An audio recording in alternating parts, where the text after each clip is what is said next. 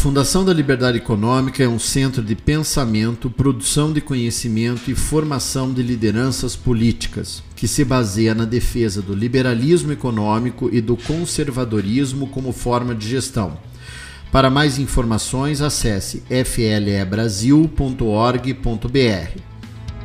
Olá a todos, eu sou Eduardo Faye, da Fundação da Liberdade Econômica, e esse é mais um episódio do Liberdade em Foco o podcast da Fundação da Liberdade Econômica. Sejam todos bem-vindos. No nosso podcast falaremos de um tema muito importante para o Brasil: as causas de fracassos russos na invasão da Ucrânia. E para falar sobre o assunto, convidamos o embaixador Márcio Florencio Nunes Cambraia, um dos experts da Fundação da Liberdade Econômica. O embaixador Márcio Cambraia é diplomata de carreira e foi o primeiro da turma no concurso do Instituto Rio Branco. Ele serviu em Montevidéu, Londres, Madrid, Roma e em Praga. É professor de Ciência Política e Relações Internacionais da Universidade de Brasília, UNB, e lecionou também no Instituto Rio Branco do Ministério das Relações Exteriores. É autor da obra Os Jogos do Poder: Como Entender e Analisar a Realidade Política de um Mundo em Transformação. E publicou inúmeros artigos nas áreas de ciência política e relações internacionais. Embaixador Cambraia, é uma satisfação recebê-lo aqui no podcast da Fundação da Liberdade Econômica. Seja muito bem-vindo. É, eu que agradeço o convite e a satisfação é minha. É um grande prazer estar aqui. Embaixador, sobre esse assunto, é, como a Rússia tem sofrido várias derrotas no teatro de operações é, da Ucrânia, quais seriam as principais causas dessas, dessas derrotas nesse, nesse conjunto aí de operações é, nessa guerra Ucrânia-Rússia? Bom, de, desde o começo da, da invasão russa da Ucrânia, em fevereiro não é, de, de, deste ano, eu fiquei impressionado com algumas atitudes, com algumas estratégias e mesmo táticas de um país militarmente tão importante quanto a Rússia. Essa curiosidade me levou a, a especular um pouco sobre o assunto, a investigar o assunto e a, a explicação mais plausível que existe é que o sistema político russo, em outras palavras, o governo russo, está pouco conectado com a sociedade russa, ou seja, não há condutos eficientes de comunicação entre o sistema político e o seu meio ambiente, que é a sociedade. Isso teria levado a uma deficiência muito grande dos serviços de informação da Rússia, que, com essa falta de contato da sociedade com o governo, me parece que transmitiu informações eh, deturpadas ou informações insuficientes informações inadequadas para a tomada de decisão no, no nível mais alto do sistema político. Isso levou a uma série de erros estratégicos e erros táticos. Uh, o próprio centro de, de decisão do do sistema político russo, do governo russo, me parece que sofreu um esclerosamento, sofreu um engessamento, um enrijecimento e de, deixou de tomar decisões adequadas. Esta, a meu ver, seria a principal causa dos erros cometidos pelas Forças Armadas russas durante esse processo de invasão da Ucrânia. Interessante, é como se o governo russo tivesse numa bolha separada da, da sociedade. Né? Exatamente, está isolado, foi, foi ficando isolado da sociedade, a exemplo do que ocorreu com a antiga União Soviética que quando nós tivemos no período Gorbachev, nós tivemos a, a, a Glasnost, por exemplo, e a Perestroika, né? É, o, o, próprio sistema teria percebido naquele, naquele tempo que havia um isolamento em, da sociedade em relação ao governo. Há uma, uma chega a haver quase uma incompatibilidade entre o sistema político e a sociedade. Interessante. E em que a falta de interação né, desse sistema político russo com o meio ambiente social, né, com a sociedade, como o senhor muito bem explicou, afeta o sistema de informações do país como um todo? O fechamento, o isolamento do sistema político, ele leva a que os, os dutos, os canais de comunicação entre o sistema e a sociedade, eles fiquem obstruídos não, não haja uma vazão de informações. Um exemplo é, e, isso leva a uma inanição do sistema. O sistema não recebe informações adequadas para tomar decisões cabíveis, decisões também adequadas.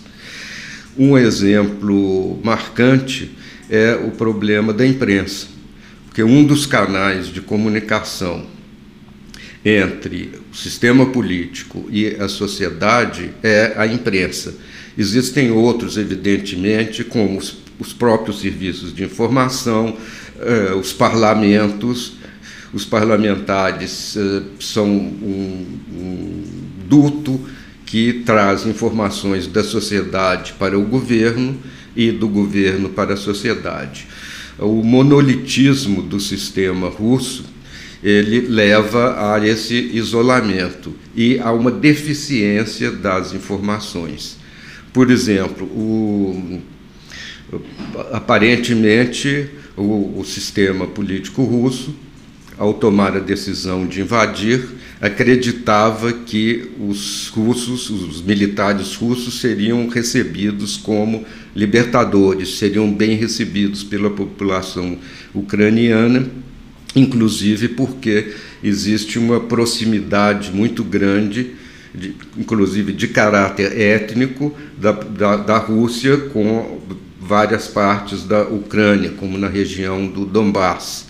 Então, tem russos étnicos, pessoas que falam russo, mas essa, essa recepção festiva era uma ilusão, isso não ocorreu absolutamente. Um outro aspecto foi uma avaliação errada sobre o desejo dos ucranianos de resistirem à invasão russa. Eh, se eu posso prosseguir, um outro aspecto que é também ligado a esse das informações, que eu considero essencial, é que no começo da, da, da, da invasão se considerava, do ponto de vista da lógica geopolítica, se considerava que o primeiro passo seria a tomada da capital e a instalação de um governo pró-russo, o que não aconteceu. Inclusive, a Rússia enviou uma coluna de tanques, coluna de blindados enorme, que deu uma vulnerabilidade muito grande. Isso aí foi seguindo a doutrina da, da, antiga União Soviética. Ou seja, o sistema de decisão ele está engessado, ele está esclerosado. Muito interessante essa questão que o senhor coloca, é, porque as sociedades elas é, alimentam né, os sistemas de decisão política e isso é, é, é muito importante né, na análise é, dos países. E, e, o que explica essas recentes vitórias ucranianas é, na retomada de áreas ocupadas pela Rússia? Né? A Rússia conseguiu avançar um pouco, depois teve uma, um recuo né, é, muito forte, mas essa retomada se deu em especial por quais razões? É o mesmo esclerosamento que existe. Certo. Quer dizer, as informações russas são, são deficientes, são insuficientes para a tomada de decisão os russos não, uh, não sabiam da, da vontade, do entusiasmo dos soldados ucranianos em defender sua pátria, em defender seu país, e a organização com este esclerosamento que eu disse, uh, as ordens que, que vêm de Moscou, elas uh, ficaram muito centralizadas. E as unidades da Ucrânia, elas têm muita mais, muito mais liberdade de ação. Ou seja, os comandantes das unidades, eles têm uh, mais mobilidade em termos de táticas no campo de batalha. Evidentemente que houve ajuda do, do, da OTAN, houve ajuda do, dos Estados Unidos em termos de fornecimento de armamentos, mas eu creio que a principal explicação é esse eh, problema na área de informação, esse problema de rigidez do sistema político, esse problema do isolamento do sistema político russo em relação à sua sociedade e, portanto, em relação ao exterior também. E que causa, inclusive, o enriquecimento do processo decisório na batalha, né? no processo bélico. Exatamente. Há informações eh, de que o próprio presidente da Federação Russa ele dava ordens diretas aos, aos comandantes, aos generais no comando que, por sua vez, tinham, tinham pouca comunicação entre si. Então, são vários problemas, mas esses problemas são muito ligados à, à questão da informação deficiente. Muito interessante. E, e, nesse cenário todo, quais têm sido os ganhos estratégicos da Rússia, né, os ganhos de fato né, da Rússia é, com a invasão à Ucrânia? Realmente não tem ganhos, eles têm perdas e não, não vejo o que estão ganhando com esta invasão da Ucrânia. A invasão conseguiu unir a OTAN, que, como se sabe, andava com problemas. Uh, então, houve uma resposta do, do, do, Ocidente com apoio ao governo ucraniano. Bem, em relação às sanções, a Rússia tem conseguido mais ou menos escapar da, dos principais efeitos das sanções. Depois dessas derrotas de, na, na, região do Donbass, das últimas derrotas russas, o que acontece é que a população começa, começou a se voltar é, contra, contra a Rússia, inclusive as populações de origem étnica russa, e, é, e também o, o governo russo teve que fazer a convocação de 300 mil homens em idade de, de, prestar serviço militar. Essa convocação causou uma revolta muito grande, com milhares de jovens eh, abandonando a Rússia, indo para o exílio, o que gera um desgaste maior. Um, um, outro fator subjacente é que o próprio presidente da Federação Russa ele teria isolado, ele pessoalmente está andou se isolando eh, desde o começo da pandemia. Então, um sistema que já é estruturalmente é, pouco, pouco relacionado com o seu meio ambiente, com a sociedade, esse sistema, no nível mais alto de decisão, ele também sofreu este com este isolamento, com este esclero, esclerosamento. Além disso, o, a questão da imprensa é muito importante. Ela funciona como um desses dutos de comunicação da sociedade com o governo, da sociedade com o sistema político. E numa imprensa que é oficial, parece que não há quase nada de imprensa independente atualmente, isso acresce ao isolamento, ao monolitismo do sistema político. Interessante. E um, uma questão que eu gostaria de, de complementar, é, que o senhor complementasse na sua análise, é, quais são as, as tendências é, dos próximos acontecimentos, né? Porque uma das questões que tem se falado é a questão da, de uma possível bomba nuclear ou uso de armamento nuclear, não necessariamente da guerra nuclear, né, que é outro conceito, mas é da, do uso de, de armas nucleares por parte da Rússia.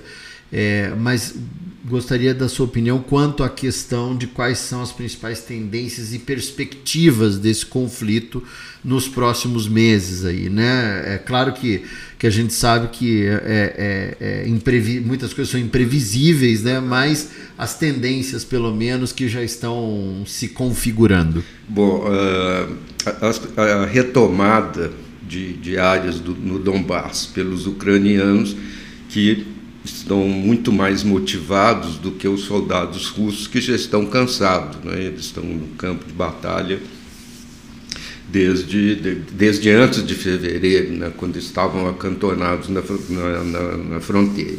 Isso, uh, recente ataque à, à ponte que liga a Rússia à Crimeia, e que é motivo de orgulho pessoal do, do, do presidente da Federação Russa, levou a bombardeios indiscriminados como uma reação. Esses bombardeios, eh, eh, a meu ver, eles pioram toda a situação que nós estávamos vendo.